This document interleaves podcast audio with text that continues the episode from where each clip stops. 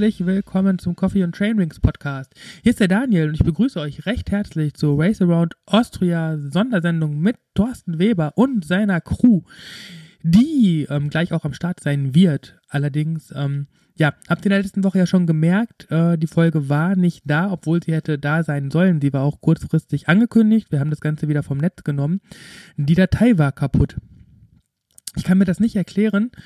Ähm, de facto ist es einfach so. Äh, ja, wir hatten ein paar Mühen und Schwierigkeiten, aber wir konnten den Großteil der Episode wieder herstellen. Wundert euch nicht, ähm, wenn ich gleich in die Folge reinschneide, dass wir mitten in der Vorstellung vom Helmut Wolf äh, landen werden. Äh, das liegt einfach daran, dass die ähm, Aufnahme vorher nicht wiederherstellbar ist. Das tut mir sehr leid. Ja tontechnisch äh, hat diese Folge auch eine ähm, Besonderheit. Und zwar waren Thorsten, Andi und äh, Helmut gemeinsam in der ähm, Arbeitspause über einem Laptop mit mir verbunden und ähm, weil nicht ausreichend Kopfhörer an das Laptop gepasst haben, haben wir uns dazu entschieden, dass ähm, wir meine Stimme über die Laptop Top-Lautsprecher aufnehmen und ähm, den guten Sound unserer drei Protagonisten aus dem Mikrofon nehmen. Ähm, anders wäre das alles nur ähm, mit Doppelstimmen hören gegangen und das wollten wir auf jeden Fall vermeiden. Ähm, das Resultat ist dann, dass meine Moderatorenstimme ein bisschen pappiger daherkommt. Ähm, dafür sind die anderen drei aber sehr gut hörbar und ich hoffe, dass ihr das entschuldigen könnt. Ja, und jetzt wünsche ich euch dann auch echt viel Spaß mit 35 Minuten äh, Thorsten Weber, Race Around Austria und seine Crew-Erlebnisse. Ähm, es ist mit die spannendste Episode der ganzen Serie, finde ich. Ich verabschiede mich. Viel Spaß beim Reinhören. Macht's gut. Ciao.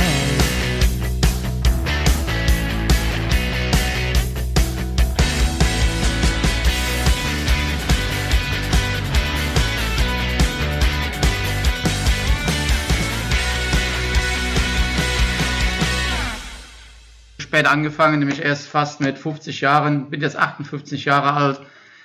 Und mein großes Highlight ist im Prinzip, dass ich nächstes Jahr das Race, dass ich nächstes Jahr das Race Across Germany von oben nach unten fahre. Und da werde ich dann von Thorsten betreut. Jahr leider ausgefallen, ne? Ja, ist letztes Jahr leider wegen krank oder dieses Jahr letztendlich wegen Krankheit ausgefallen, aber ich bin vollkommen gesund wieder und genauso bekloppt wie vorher, aber darf jetzt wieder richtig schön Fahrrad fahren. Schon schön zu hören.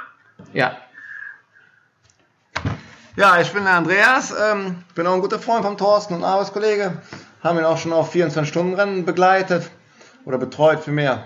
Ähm, bin selber auch, ähm, fahre selber auch viel Rad, bin aber eher in, ähm, im Bereich Triathlon unterwegs. Von, äh, ja, von der kleinen Distanz bis zur langen Distanz äh, war bis jetzt alles dabei. Und ja, Sport macht halt einfach Spaß. Und wenn man dann beim Betreuen was zurückgeben kann, ist halt auch ganz schön. Fall. Da lieferst du schon direkt das Stichwort. Ähm, weil so meine Eingangsfrage wäre einfach, ähm, was war eure Motivation, Thorsten in der Betreuercrew ähm, zu begleiten?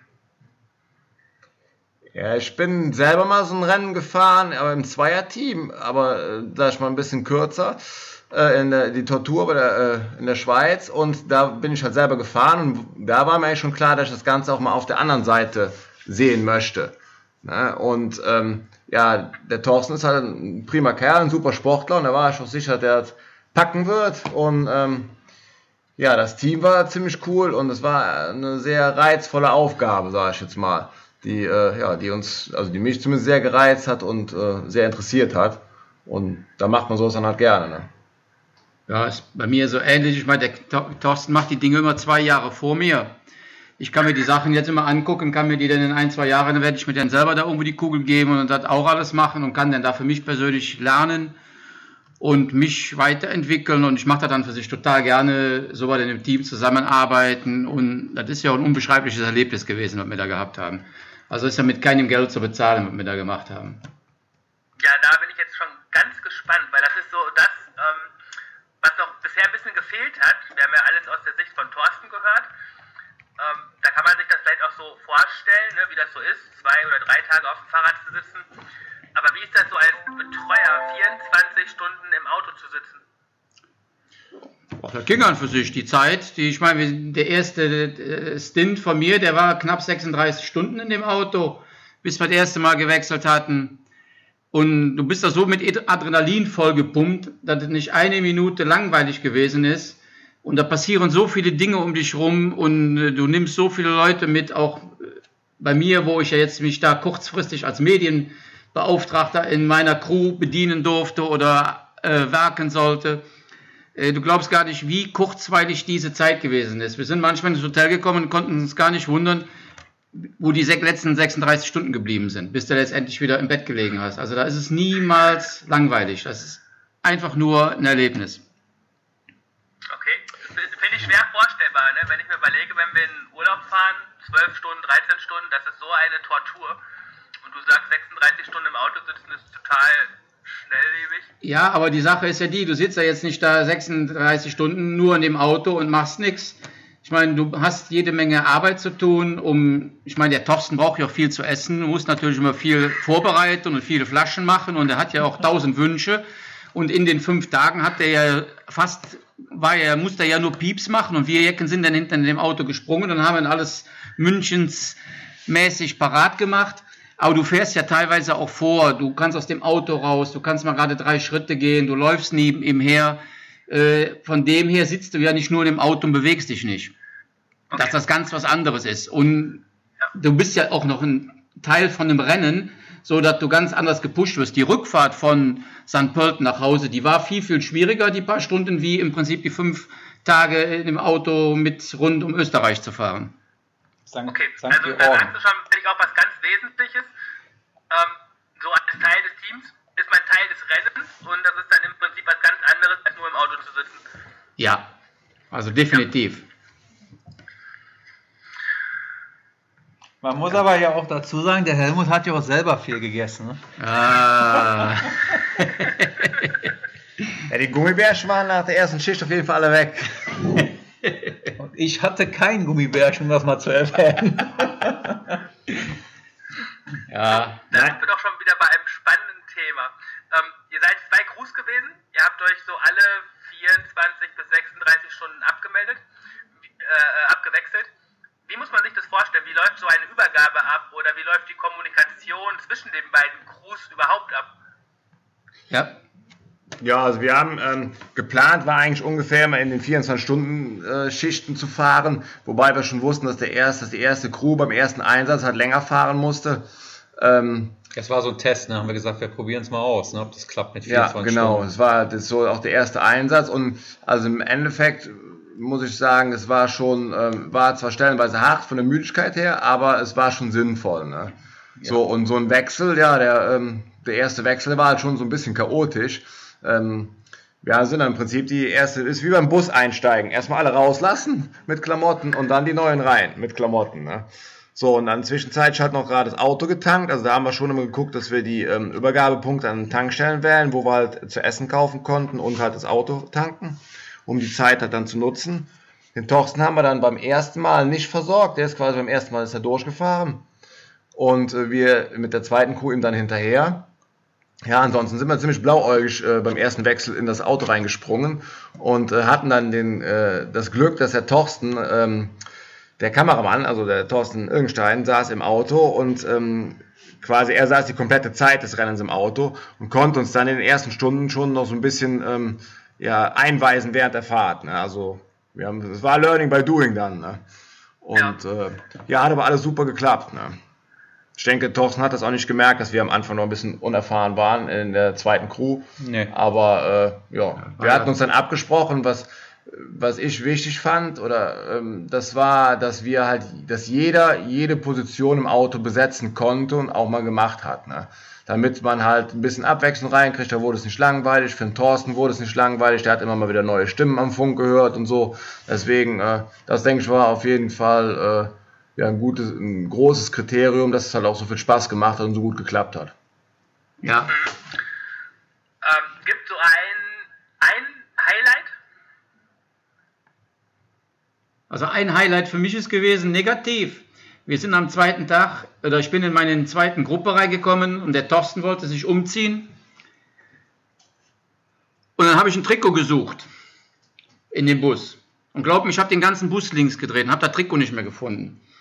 Und irgendwann haben wir dann mal mit der anderen Crew telefoniert und haben dann eine WhatsApp gekriegt und haben gewusst, ja die Aussage, was haben wir da oben in den Schrank reingetan?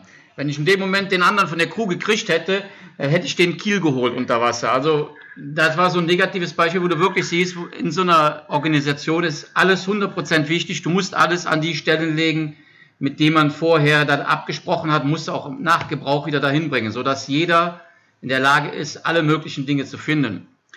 Das Unter anderem aber auch, wie stressig das Ganze für euch war, ne? Also, ja, ihr da sofort so unter Strom steht. Ja, der Dobe ist, der, der, der, Fahrer sagt zu dir, ich möchte die und die Windweste haben und dann hast du im Prinzip keine drei Tage Zeit, die Windweste zu finden. Der will dir die in dem Moment ja haben. Wenn du denn da viel Zeit vergeudet, das ist dann unglaublich. Ein anderes Teil ist gewesen, wir haben genau dasselbe gehabt mit einem Armling. Wir haben Armlinge gesucht. Wir wussten 100% bei uns in der Schicht, wir haben die eben ausgezogen. Dann haben wir die gesucht und gesucht und haben den Armling nicht gefunden. Haben wir gedacht, sind wir verloren. Haben wir den Thorsten angehalten, haben gesagt, der Armling ist weg, lass uns mal was anderes anziehen. Dann haben wir dem die Jacke ausgezogen und siehe da, der hatte den Armling noch an. Der hat das überhaupt nicht gemerkt, dass er die Armlinge noch anhatte. Deswegen konnten wir den im Bus nicht finden. Auf eine Seite, ne? Weil der Chef eine auf einer Seite noch anhatte. Wir haben also einen ausgezogen und den zweiten haben wir nie wieder gefunden, weil der den noch anhatte. Also von daher ist das schon unglaublich, was in so einem Bus passiert. Aber man muss aber dazu sagen, die Crew 1 hatte leider äh, den Nachteil, ähm, dass sie sehr viel mit äh, Wechseln der Klamotten zu tun hatte, weil bei denen hat es eigentlich nur geregnet. Deswegen hatten wir dann nach dem zweiten Wechsel den äh, Spitznamen Sunshine Crew schon, ja. sicher. Und ähm, da muss ich schon sagen, es war wesentlich einfacher, wenn man den Torsten halt nicht alle, äh, sag ich mal, Stunde oder anderthalb Stunden umziehen musste. Ja. Ähm, da hatten wir natürlich Klamotten raussuchen, mussten natürlich auch, äh, sag ich mal, zum äh, Beginn am Abend oder wenn wir irgendwo einen Pass hochgefahren sind oder runter. Aber es war halt nicht so extrem, äh, wie es bei Helmut in der Crew, dass die halt wirklich da im äh, Stundentakt oder ja. so die Klamotten wechseln, trocken mussten und so. Da war, denke ich mal, schon ein bisschen mehr Action angesagt. Deswegen hatte ich auch Zeit, die Trikots irgendwo anders zu verstecken. Warst du das gewesen? ja, ja. Ich habe aufgeräumt. Mutti hat aufgeräumt. Ähm, wie war das für euch landschaftlich? Habt ihr da irgendwie auch was aufsaugen können, so ähnlich wie Thorsten, oder ist das an euch eher so vorbeigerattert? Nee, die Landschaft war also genial. Wir haben generell, generell wirklich noch viel gucken können, vor allen Dingen, wenn es dann richtig in die Alpen reinging, in die Berge reinging. Also war für uns oder für mich war das phänomenal zu sehen, durch was für eine Landschaft wir da gefahren sind. Weil du fährst ja auch nicht schnell. Selbst wenn du viel zu tun hast, hast du ja immer noch Zeit im Bus wirklich mal aus dem Fenster zu gucken, wenn du damit 20 oder 30 Sachen äh, die Pässe äh, hochfährst oder sogar noch langsamer. Ich meine, runter hast du keine Zeit mehr zu gucken, denn, denn wenn da sind wir ja froh gewesen, mit dem Auto dem hinterherzukommen. Ne? Aber du hast wirklich viel, viel Zeit zum Gucken und kannst ja doch wirklich genießen, wenn du Berge magst. Wenn du Berge magst, du magst ja Berge als Mountainbiker. Ich mag die, ähm, ja. Wie schwer ist dir das gefallen, dann da im Auto zu sitzen und nicht selber mit dem Rad zu fahren? Glaub mir, da habe ich gar nicht drüber nachgedacht. Äh, äh, da Fahrrad zu fahren, weil das ist nicht äh, vorgesehen gewesen. Wenn du denn da so fokussiert in das Ding dran gehst, denkst du nicht drüber nach, selber zu fahren. Ich habe ja auch viel, viel, bin ja viel gelaufen. Also ich bin ja da so meinen Halbmarathon gelaufen, eben Torstenberg hoch. Von daher hatte ich genug Sport gehabt. Ja, das ist ja doch Aussage gegen Aussage. Du sprichst ja die Situation auch beim Kütai an. Ne? Ähm, wer hat denn jetzt wen da hochgezogen? Aber wir haben uns gegenseitig hochgeschoben. ja, auch, wir sind ja auch an anderen Pässen sind wir ja auch neben ihm hergelaufen, wo, wo wir ihn dann im Prinzip bergauf motiviert haben, wo wir auch die Möglichkeit hatten, wirklich neben ihm zu gehen, mit ihm zu reden. Und selbst ich als Betreuer weiß nicht mehr, über was wir alles geredet haben, aber wir haben da viel, viel, viel gequatscht und haben ihn einfach beschäftigt, sodass er einfach das Fahrradfahren vergessen hat bei der ganzen Sache. Ja, Herr Andi, du hast am Anfang gesagt, dass du dir sicher warst, dass er das packt. Hat diese Sicherheit diese ganzen vier Tage, 14 Stunden angehalten oder hattest du auch so Momente, wo du vielleicht gezweifelt hast, als Thorsten halt so extreme Krisen hatte? Ja, also ich muss sagen, dass ähm, was ich im Rennverlauf gemerkt habe, die Übergabe von Thorsten, also wenn wir die Crewübergabe gemacht haben, dann war irgendwie schon immer so ein bisschen so ein mulmiges Gefühl, also als wir das zweite Mal gewechselt haben auf die Crew 1 dann, da habe ich schon gesagt, so Jungs, jetzt wird's aber härter für euch, ne, ähm, um ihn halt über die 24 Stunden zu bringen. Und ähm, als ich ihn dann auch zum letzten Mal, also oder wir ihn dann zum letzten Mal abgegeben haben an die Crew 1 wieder, da habe ich auch gedacht, so jetzt äh, nochmal gut beißen für die letzten Stunden. Ähm, ja, da war schon, man merkt halt schon, dass alles schwerer wurde und ähm, aber ich habe schon dran gedacht, dass er es schafft und habe halt auch gehofft, dass er es in, in der Zeit schafft, um halt noch durchs Festzeit zu fahren. Ne? Ja, das kann ich mir vorstellen. Das war ja auch so ein Traum. Hatten wir in der letzten Folge noch besprochen. Wie, wie da, greifen wir jetzt vorweg, wie war das für euch, das Gefühl, als Thorsten durch das Festzelt gefahren ist? War das für euch emotional besonders? Weil Thorsten sagte ja, selber war das in dem Moment überhaupt gar nicht so groß. Ja, also ich hatte das Problem, ich habe äh, das Handy rausgenommen, habe den Film gedreht, der äh, rund ging und da hatte ich alle Hände vor zu tun, mich an dem Motorrad festzuhalten oder an dem Roller, mich von dem Besoffenen wegzudrehen und irgendwie die Kameraführung hinzukriegen. Von daher war das, ähm, sag ich mal, sind die Emotionen bei mir da jetzt nicht so hochgekommen. Aber ich meine, der Thorsten saß halt auch die ganze Zeit auf dem Sattel und er wusste dann, da ist es vorbei. Ähm, denke ich mal, da war es bei ihm auf jeden Fall emotional viel höher. Ja. Aber bei uns in der oder bei mir speziell war das auch so, dass ich hatte die letzten anderthalb Stunden, hatte ich im Prinzip Gänsehaut und Tränen und Lachen, alles in, in einem irgendwie. Seitdem ich das Handy im Bus auf Film gestellt habe und habe irgendwo ins Schwarze reingehalten, auf ein blinkendes Rücklicht und ich habe die anderen letzten anderthalb Stunden war der mit on air oder war der im Prinzip live mit dabei. Da waren so schon die letzten Kilometer Richtung St. Georgen, wo die Rollerfahrer uns entgegenkommen. Das war also ein unbeschreibliches Erlebnis und wie wir auch das, das Start, Ziel erreicht haben, also die, die Einfahrt rein, hatte ich eine Gänsehaut, die ging von oben nach unten und wieder zurück und dreimal rum. Also da war schon für mich ein Erlebnis, was unbeschreiblich gewesen ist, was mich auch selber richtig bewegt hat. Das war unglaublich. Schön, das ist schön zu hören. Ja, ich finde, man wächst auch als, also ich habe so das Gefühl gehabt, dass man auch als Team da echt zusammenwächst. Und das ist also auch wirklich so, ähm, dass man da auch nicht irgendwie so als Fahrer vorne irgendwie dann ins Ziel kommt, sondern dass das wirklich man mit dem Team zusammen das dann schafft, weil das ist mir also wirklich der auch bewusst geworden, wirklich von Tag zu Tag immer mehr, dass das wirklich so sowas ist, was, was man nur mit dem Team zusammen schafft. Also vielleicht gibt es auch Leute, die es ohne schaffen, aber ich definitiv nicht, glaube ich. Und deswegen ist das echt ein geiles Gefühl, wenn du da einfach nachher mit, den, mit dem Crew zusammen da ankommst und es geschafft hast. Also das war, das war schon so ein Unterschied zu dem Punkt, wo ich gestartet bin und angekommen. Also man kommt da wirklich so als ja, zusammen gerauftes Team eher an, wie man auch am Anfang losfährt. Auch wenn man vorher sich schon kennt und schon Rennen zusammengefahren ist. Das ist schon, schon nochmal was anderes dann. Ja.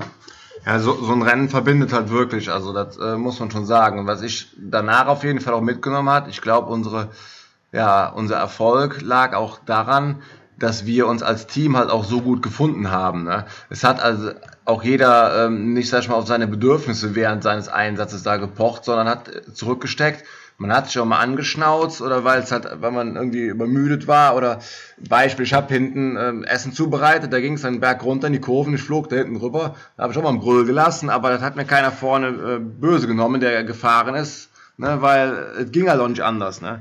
So und das fand ich war schon sehr, sehr wichtig. Und ich denke, wenn da das nicht harmoniert, dann ähm, kann so ein Rennen auch ganz schnell kippen und auch äh, scheitern. Ne? Ja.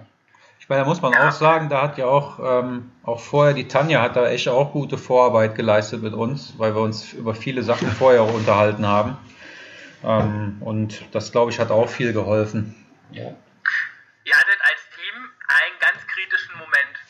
Am dritten Tag beim Geroldspass hinauf, wo Thorsten äh, weitere Schmerztabletten haben wollte.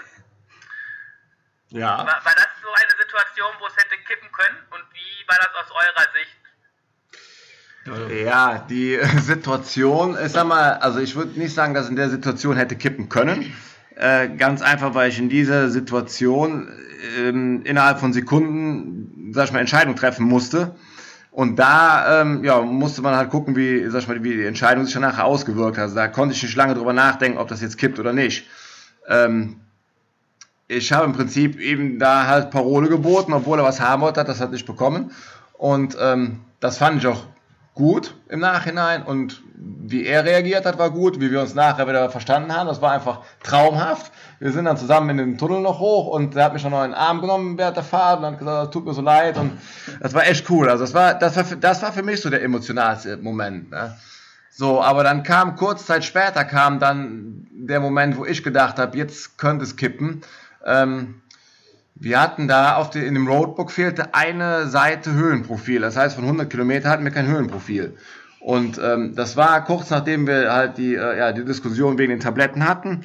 Und ähm, ich war so froh, dass Herr Thorsten uns da vertraut jetzt mit den Tabletten und das Vertrauen wieder da war und er sich richtig auf uns eingelassen hat und hatte tierische Angst, ihm zu sagen, dass wir uns halt diese, diese 100 Kilometer Höhenprofil fehlen. Ähm, man muss vielleicht dazu sagen, ich habe wohl regelmäßig immer gefragt, wie lang ist der Berg jetzt noch genau, wie viele Kilometer ist der nächste und ähm, wie viele Berge kommen noch ne? und und und so und dann hatte ich echt ein so ungutes Gefühl und da musste ich dann habe ich dann doch mal äh, auf den Telefonjoker nämlich die Tanja zurückgegriffen und habe sie dann mal angerufen und mal äh, sag ich mal, meinen Plan erzählt, wie ich das jetzt vorgehen würde und ähm, ja, mit ihr das kurz durchgesprochen, weil da war ich mir doch unsicher, ob das jetzt klappen würde oder nicht. Ja, und im Endeffekt habe ich ihn dann angehalten, habe ihm das dann gesagt und sagte, ja, ist ja kein Problem, wir fahren jetzt mal ruhig weiter und gucken, was kommt.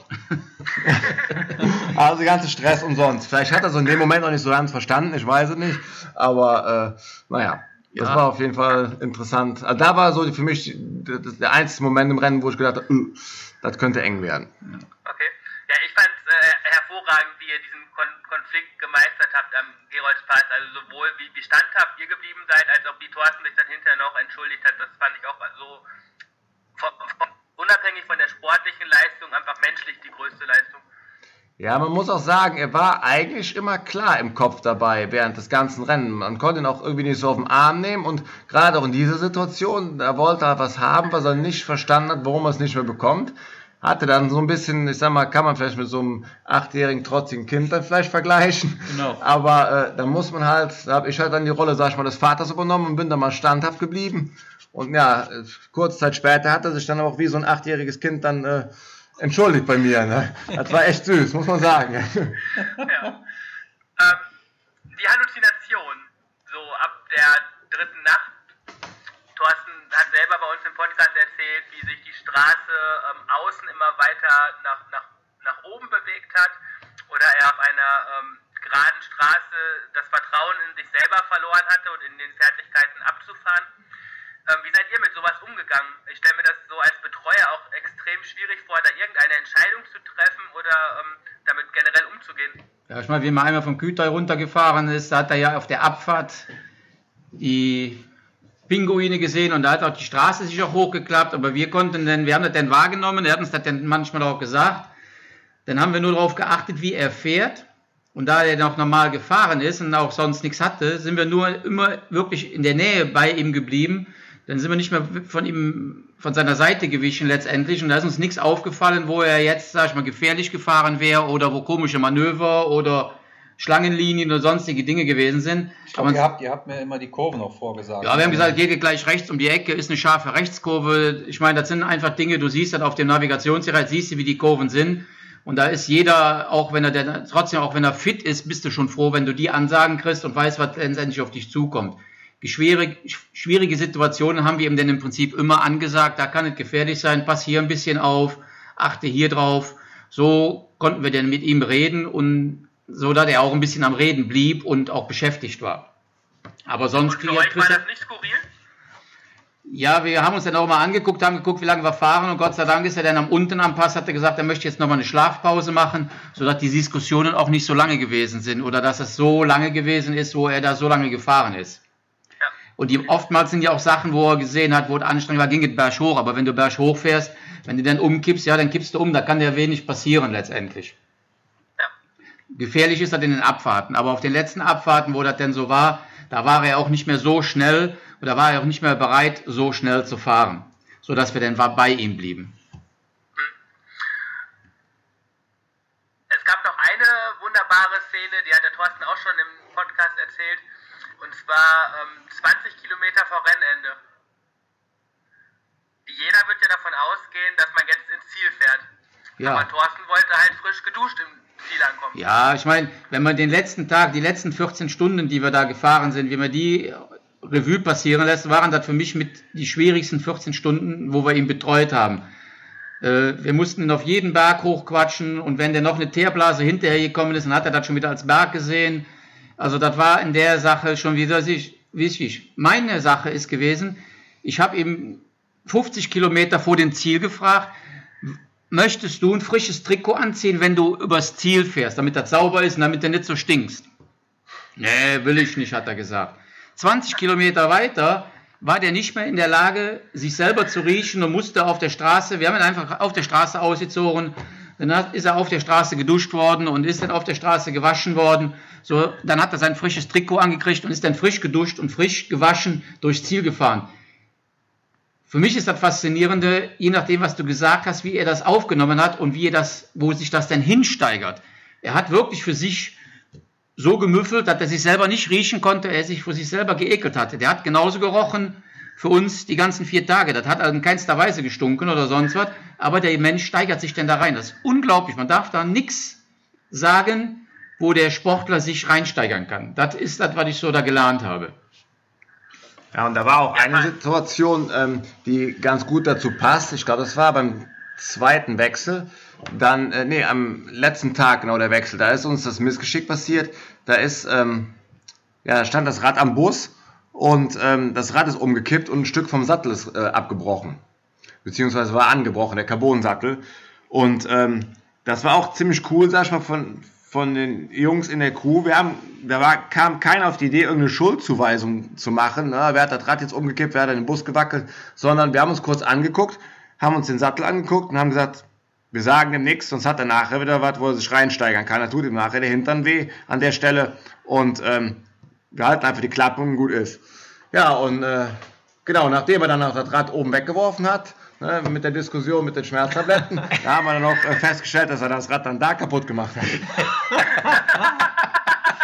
Aber was ich damit sagen will, er hat es im Prinzip nicht gewusst, er hat es dann auch nicht gemerkt. Das war auch an einer Stelle, sag ich mal, wo er nicht so komplett drauf gesessen hat, ganz hinten war. Ja, Aber ähm, das hätte man ihm einfach auch nicht sagen äh, dürfen in der Situation. Sonst wäre das Rad, womit er eigentlich am liebsten gefahren ist, ähm, wäre dann vielleicht auch noch zum Problem geworden. Ja. Ähm, wie ist das so? Also im Nachhinein kann man ja über viele Sachen lachen. Ähm, wie war das so in der, in der Autostimmung, wenn dann irgendwie sowas passiert ist? Habt ihr dann auch irgendwie darüber noch ein bisschen gelacht, über diese Gesamtsituation, oder wart ihr so angespannt, dass das so ähm, emotional gar nicht verarbeitet wurde? Also wir haben so viel gelacht auf der Fahrt, trotz all den Anstrengungen. Und auch, also du kannst halt gar nicht alles erzählen, was auch in dem Bus passiert ist. Wenn mal was ausgefallen ist, wir hatten Probleme mit seinem Garmin, das hat dann unsere Crew versucht zu reparieren. Wenn du dann im Bus Leute hast, äh, ich meine, alle kennen Waldorf und Stettler von der Muppet Show. Ich habe mit dem Thorsten, mit dem Martin hinten im Auto gesessen und äh, dann war der, der Chris und der, und der Rolf und der Thorsten, die haben dann versucht, das Garmin zu reparieren. Das war also köstlich. Und wir beide haben uns da hinten nur kaputt gelacht, wie die zwei da vorne hantiert haben. Also wir haben auch untereinander uns oft genug auf die Schippe genommen und äh, haben uns veräppelt, wo es nur ging. Es war wahnsinnig viel Spaß in der ganzen Bude. Und das war auch, glaube ich, der Schlüssel zum Erfolg, dass wir nicht so verbissen gewesen sind, dass wir die ganze Zeit mit einem Messer zwischen den Zähnen da gefahren sind. Ja, aber wie ist die Situation, nachdem ihr den Thorsten geduscht habt, 20 Kilometer vor Ende, steigt man dann ins Auto und ist einfach nur sprachlos oder findet man das dann doch irgendwie auch witzig? Ja, du, du was heißt sprachlos? Du hast wir haben es einfach gemacht. Wir haben gesagt, das ist jetzt die letzte Pause, die er kriegt. Und danach kommt er nicht mehr in den Bus und soll einfach treten, äh, bis er letztendlich ins Ziel kommt. Du bist natürlich dann auch nachher angespannt. Äh, du möchtest auch früh genug dahin kommen. Du hast eine gewisse Spannung die ganze Zeit aber trotzdem ist es immer lustig. Und wir haben auch gedacht, oh, haben wir Glück gehabt haben, dass jetzt kein Anwohner hier reingefahren ist, dass der noch am Rampenlicht gestanden hätte, wäre man noch, hätte man noch Spots anmachen können. Gott sei Dank ich, war es so dunkel, dass ich keine Kamera anmachen konnte, sonst hättet ihr dann noch live erlebt, weil da ist mir im Prinzip nachher egal gewesen, was man da sieht und was man nicht sieht. Äh, trotzdem war alles war lustig und am Ende hat ja auch alles geklappt, deswegen ist das ja auch alles so lustig jetzt. Ja, ich glaube auch. Ich glaube, wenn das am Ende nicht geklappt hätte, dann wäre das vielleicht nochmal in der Bewertung anders. Das stimmt. Ähm, ich würde vielleicht ein, eine Sache noch, ja. weil äh, viele haben ja jetzt nur immer die Sachen mitbekommen, während die Crew in dem Bus war. Und da gibt es auch ein paar richtig coole Stories in diese Ausruhzeit von den einzelnen Crewmitgliedern. Eigentlich ist jeden Tag da irgendeine neue Story entstanden, die mir dann auch immer wieder erzählt wurde, wenn die neue Crew kam. Was ein, eine war zum Beispiel auch mit der Dusche, da kannst Ja. du gleich mal erzählen. Wir sind nach, nach den ersten 36 Stunden sind wir ins Hotel gekommen. Und glaub mir, ich hab, bin schon auch von der Arbeit viele Hotels gewöhnt gewesen und habe keine größeren Ansprüche. Aber das Hotel, was wir da ausgesucht haben, das war, äh, also das war kurz vorm Abriss, habe ich so das Gefühl gehabt. Also ich habe Angst gehabt, Lichtschalter anzupacken, dass du da keine geschossen kriegst. Und dann kommst du in das Zimmer rein, da steht mitten im Zimmer eine Dusche. Da denk ich, hä, was machen die mit der Dusche hier? Schlafzimmer, Dusche, alles in einem Raum drin, also unglaublich. Das andere, das, die Leute, die da drin gewohnt haben, die waren so, so, so freundlich, die haben uns jeden Wunsch von, der, von erfüllt, den wir haben wollten. Essen war total lecker. Und wie gesagt, wir sind eben reingekommen, haben gegessen, da bin ich ins Bett gegangen, da wollte ich noch mal gucken, wo Thorsten liegt oder wo er fährt und bin im Prinzip äh, zehn Stunden später wieder wach geworden und habe so tief geschlafen wie schon seit zehn Jahren nicht mehr. Also wir haben jeden Tag viele Dinge erlebt, einfach nur toll. Ihr habt euch extrem gut auf das Rennen vorbereitet und auf Eventualitäten, ähm, Taktikpläne gemacht. Ähm, so aus, aus der Sicht von, ihr habt es jetzt geschafft, was hättet ihr trotzdem niemals erwartet oder innerhalb dieses Rennens? Ja, also was ich niemals erwartet hätte, wär, war, dass die, für mich persönlich, war noch nicht mal so, dass jetzt am Küter so der, der, der, der schwerste Einbruch gekommen ist von Thorsten, wo er im Prinzip mal nicht mehr weiter wollte. Den habe ich für mich persönlich irgendwo gehabt, dass so, so ein Moment kommt. Den habe ich erwartet. Aber ich glaube, so die letzten sechs, sieben Stunden waren für mich so die zähesten. Und das habe ich nicht so erwartet, weil ich hatte gedacht, wenn ich am letzten Tag ins Auto gegangen bin mit der Crew, wir mussten noch 250, knapp 213. 213 Kilometer fahren, habe ich gesagt, das ist jetzt die Kür und jetzt können wir im Prinzip anfangen zu genießen. Ich hätte nicht erwartet, dass diese letzte Tour so anstrengend wird. Und wir wirklich kämpfen mussten, ihn denn ins Ziel zu kriegen. Mit Schlafpausen, mit Bemuttern, mit Jammern lassen, mit äh, Tränen in den Augen, mit allem Möglichen, was dazugekommen ist. Das hätte ich nicht du hast erwartet. in der letzten Folge erzählt, also selbst bis zum letzten Anstieg war es ein, ein Zitterteil. Ja, war bis 10 Kilometer vom Ziel, war das im Prinzip so weit ein Zittern und das ging immer weiter. Und äh, ich habe 30 Kilometer vor dem Ziel mit Thorsten auf der Straße eine Diskussion gehabt. Ja, ich will noch eine Pause haben und hier noch was gesagt, Thorsten, du kannst machen, was auch immer du willst. Du fährst bis ins Ziel. Und das ist mir jetzt egal, ob das jetzt sechs Stunden, zwei Stunden, eine Stunde dauert. Du hast es einfach in der Hand. Du fährst. Und daran hat man das dann gesehen, wie verzweifelt er in dem Moment gewesen ist und wie anstrengend das in der ganzen Zeit gewesen ist. Und dann hatten wir wieder einen Moment, fünf Minuten später, da ist er gefahren, wie der junge Gott. Äh, da habe ich, hab ich mir gedacht, wo holt er jetzt die Kraft her dafür? Also das war unglaublich. Da war ein Hoch und ein Runter. Aber diesen letzten schweren Tag hätte ich nicht erwartet. Andi, wie ist bei dir? Ja, bei mir war es im Prinzip so ein bisschen andersrum. Ähm, ich hatte echt gedacht, das wäre, würde schlimmer werden für uns Betreuer auch, ne, und auch anstrengender das Ganze. Ähm, und ich fand es eigentlich ziemlich, bis auf die Müdigkeit. Also die Müdigkeit hat, war schon ein Problem ab und zu. Ähm, aber ansonsten fand ich das echt total cool und ich will nicht sagen entspannt. Es war, ähm, ja, es war halt einfach ein Erlebnis. Easy. Genau, easy. Das war unser ja, Stichwort im Prinzip. Wir haben alles locker genommen, wir hatten Spaß dabei und äh, das war echt ein, ich sag es mal, ein cooler Urlaub, ne? Wir konnten, den Thorsten, wir konnten den Thorsten mal quälen, wie wir wollten und er hat schön alles gefuttert, was wir dem gegeben haben und also das war schon, äh, das hätte ich im, im Vorfeld hätte ich das nicht gedacht, dass das so reibungslos läuft. Ich hatte mir selber schon so überlegt, so dass er ein, zwei harte Einbrüche bekommen wird wahrscheinlich. Die waren aber dann auch mehr bei, äh, bei Helmut seiner Crew. Und ähm, deswegen war das bei uns, also ich fand es jetzt, wie gesagt, nicht so schlimm, wie, wie ich mir es ausgemalt hatte. Ne?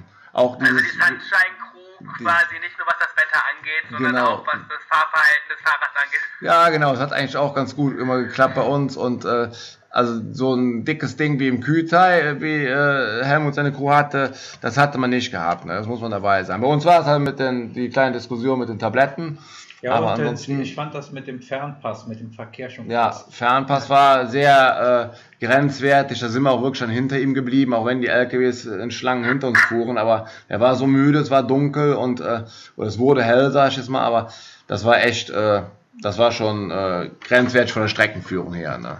So, und kurz vor Innsbruck, da, äh, bevor wir das letzte Mal abgegeben haben, ich glaube, es war 50 Kilometer, bevor wir ihn abgegeben haben, da hat er halt während des Telefonierens, ist ihm mehr oder weniger schwarz vor Augen geworden, er muss noch kurz pinkeln und dann ist er fast im Stehen eingeschlafen. Ne? Das, äh, aber das war eigentlich auch kein Problem, weil wir wussten, äh, wir geben den jetzt gleich ab und er schafft das dann noch. Ne? Er pennt jetzt ein bisschen und dann... Ich Ja, denke, Wie, und, wie ist das? Das war, war ja 50 Kilometer, sagst du, vor dem eigentlichen Crewwechsel. ja genau, richtig, ja. Das heißt, ihr wart ja auch relativ müde. Ist das dann nicht auch nochmal so eine Belastung für euch? So, boah, jetzt dauert das mit dem Schlafen nochmal länger, bis ich selber schlafen kann. Nee, wir, wir haben den dann hingelegt und ähm, der äh, Chris ist bei ihm geblieben und wir haben uns dann äh, auf zur nächsten Bäckerei gemacht, beziehungsweise in Richtung Goldenes M, aber haben dann eine Bäckerei gefunden, haben uns dann super den Bauch vollgeschlagen und wollten uns langsam auf den Rückweg machen. Auf einmal kam äh, der Anruf, äh, Torsten ist aufgesprungen, wir losfahren. Da sind wir dann voll gefuttert mit dem ganzen Zeug im im äh, Tempo-Dauerlauf zum Auto zurückgesprintet und haben versucht, dann den Thorsten noch mit aufs Rad zu setzen. Also danach waren wir wach, kann ich dir sagen. Und es war rein zur Körperbeherrschung, dass das Frühstück nicht auf der Straße lag. Und er ist einfach wach geworden und sagte, ich wollte weiterfahren. Ja, Ja. gut. Okay. Ja. Ja, cool. Coole Geschichte.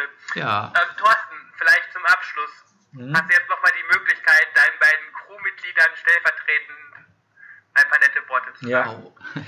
Ja, ich würde es äh, sogar ausweiten, also nicht nur auf die beiden bezogen.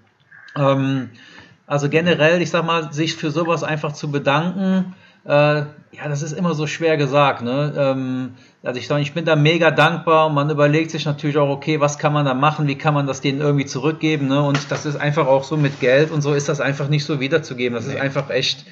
Das ist einfach. Der endlich wackelt jetzt gerade mit der Hand und sagt auch Geld. Das nee, im Ernst, das ist, äh, was man ja auch bedenken muss. Ne? Also, das ist wirklich auch sehr, sehr viel Vorbereitungszeit gewesen. Die Leute mussten sich echt Urlaub nehmen und ähm, die meisten von denen sind selber Radsportler, die eigentlich selbst gucken müssen, wie sie mit ihrer Zeit da zurechtkommen. Und das ist, das bedeutet mir echt enorm viel, wenn man dann sieht, was die Leute da für mich opfern. Und wenn man dann natürlich auch hört, dass sie das für sich natürlich, dass das auch noch Spaß gemacht hat, ist natürlich echt genial. Ähm, von daher, ja, da hat mir eigentlich echt nur ein dickes Dankeschön zu sagen und ja, ebenfalls steht für mich fest, sage ich mal, also wenn, wenn von der Betreuercrew aus irgendwie mal Hilfe gebraucht wird, sage ich mal, dann ist das mehr als selbstverständlich, dass ich da auch dann dabei sein werde. Und ähm, ja, das ist äh, bezüglich den beiden, die jetzt hier dabei sind, das sind auch mit äh, während dem Rennen so die Schlüsselpersonen gewesen. Äh, in der Vorbereitung war es viel mein Vater, der da wirklich mich enorm unterstützt hat mit den Vorbereitungen. Und während dem Rennen muss ich schon sagen, waren es Helmut und Andy. Ähm, ja, Helmut eigentlich jetzt auch in dem Kütai, wo ich so meinen Riesentiefpunkt hatte. Ich weiß jetzt nicht genau, wie er das jetzt dann gemacht hat, um mich da wieder irgendwie zu motivieren. Vielleicht kann er noch gleich ein paar Sätze zu sagen. Und äh, ja, Andy auch. Andy hat einfach genial reagiert. Ähm, sei es die Auseinandersetzung mit den Tabletten, dann, was ich auch bemerkenswert fand, das ist mir eigentlich auch erst im Nachhinein so bewusst geworden, war das mit dem Fernpass, so ein bisschen zum Hintergrund. Ähm, Andy wollte unbedingt, dass ich noch im Dunkeln oder in der Nacht den Fernpass bewältige wegen dem Verkehr und ich habe das alles immer irgendwie so ein bisschen abgetan, so ach komm, stell dich nicht so an. Ich wollte eigentlich unbedingt noch mal eine Pause und noch eine Pause mal vorher machen und ich hatte da ziemlich Diskussion mit ihm auch, so dass es jetzt nicht lange Pausen gibt, weil er den Fernpass unbedingt noch im Dunkeln mit mir hoch will. Ich habe auch nachher erfahren, warum. Also es war wirklich wirklich grenzwertig gefährlich mit dem Verkehr da hoch. Und ich glaube, wenn wir da wirklich zwei, drei Stunden später im, im morgendlichen Verkehr da hochgefahren wären, das wäre noch schlimmer gewesen. Also von daher kann ich echt schon sagen, wirklich Hut ab vor den Entscheidungen, die, die er da und wie er die getroffen hat. Ähm, also perfekter, echt perfekter Schichtleiter. Ja, und Helmut ist eben, ja, ist einer, dem, dem, dem vertraue ich einfach voll und ganz. Und das war, glaube ich, auch genau in dem Moment der Richtige, der da am Kütai war. Ähm, ich weiß nicht, wie es sonst geendet wäre, keine Ahnung, aber das hat einfach alles perfekt gepasst und die richtige Mischung war einfach von den Leuten da. Ich musste mir null Sorgen machen, dass irgendwelche Situationen äh, ja, dass, dass da keine Lösung gefunden werden. Ich meine, wir hatten, das waren manchmal so Kleinigkeiten, wo man auch im Nachhinein drüber lacht. Ich weiß noch, ich weiß gar nicht mal, an welchem Tag es war, da musste ich dringend auf Toilette. und ja, und ich saß auf Toilette und es ging irgendwie nicht. Ich weiß nicht warum. Und dann habe ich irgendwie nach fünf Minuten gesagt, ich, irgendwie geht's nicht, ich muss doch nicht, keine Ahnung, wir fahren weiter. Und dann sagte noch Andy vorher, überleg dir das gut, weil es kommt jetzt nur noch Pampa, es kommt nichts mehr. Ja, ja, kein Problem. Und ich weiß noch, ich glaube, ich saß, ich weiß nicht, zehn Sa Minuten. saß zehn Minuten, Viertelstunde und dann neben mir, ich muss auf den Klo, geht nicht mehr.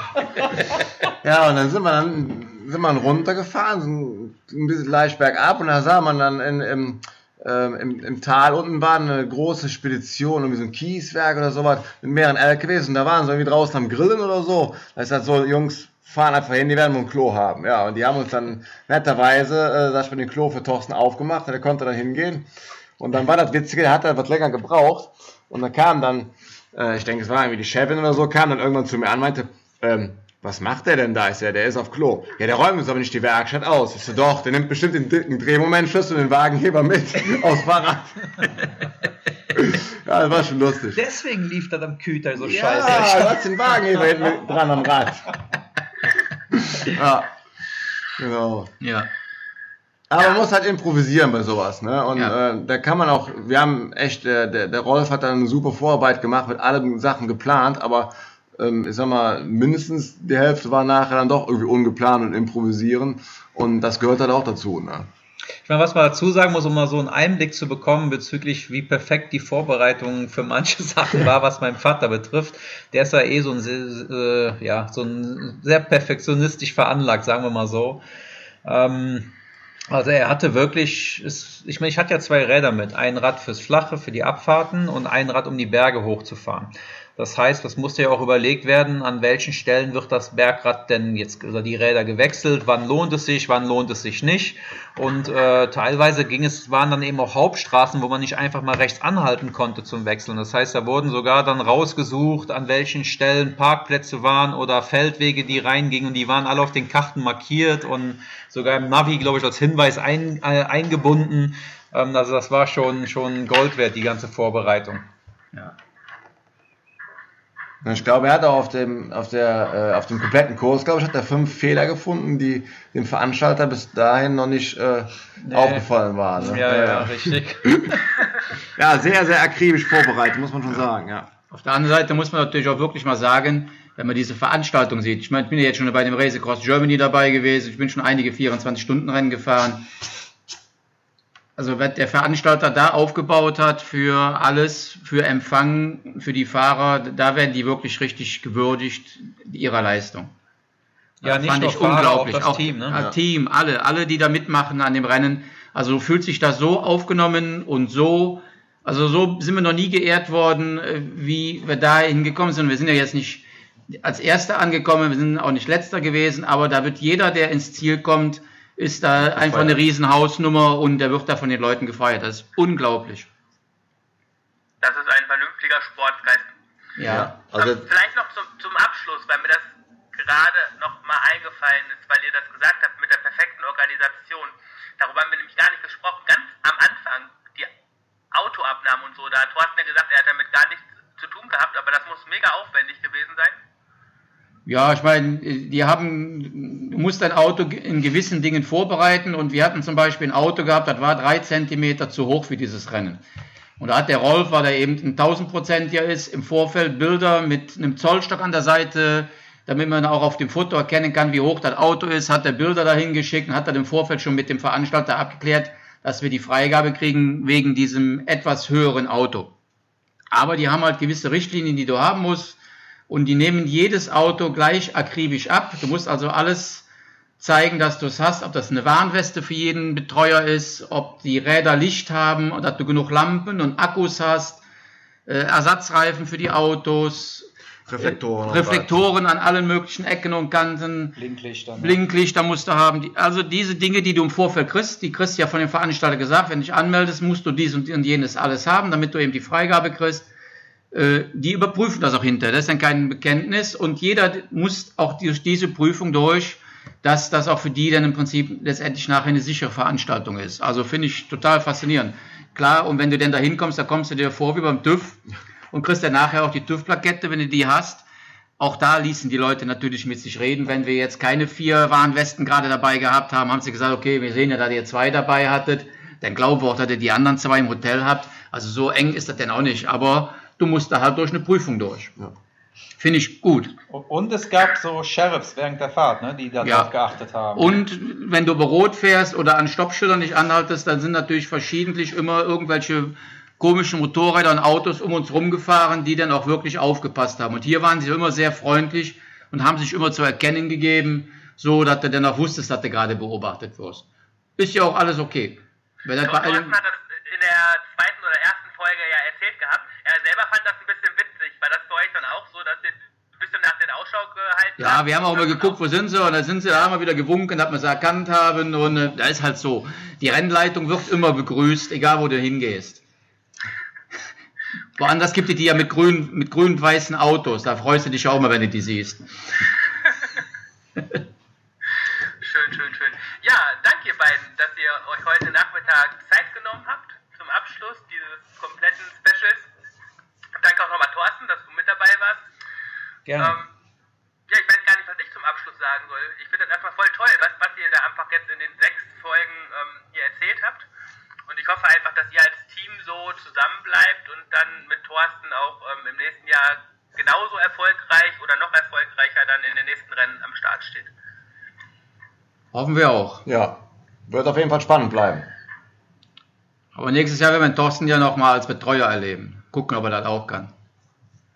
Das wird bestimmt auch für Thorsten eine ähm, interessante Situation sein, das, so diesen Perspektivwechsel mitzuerleben.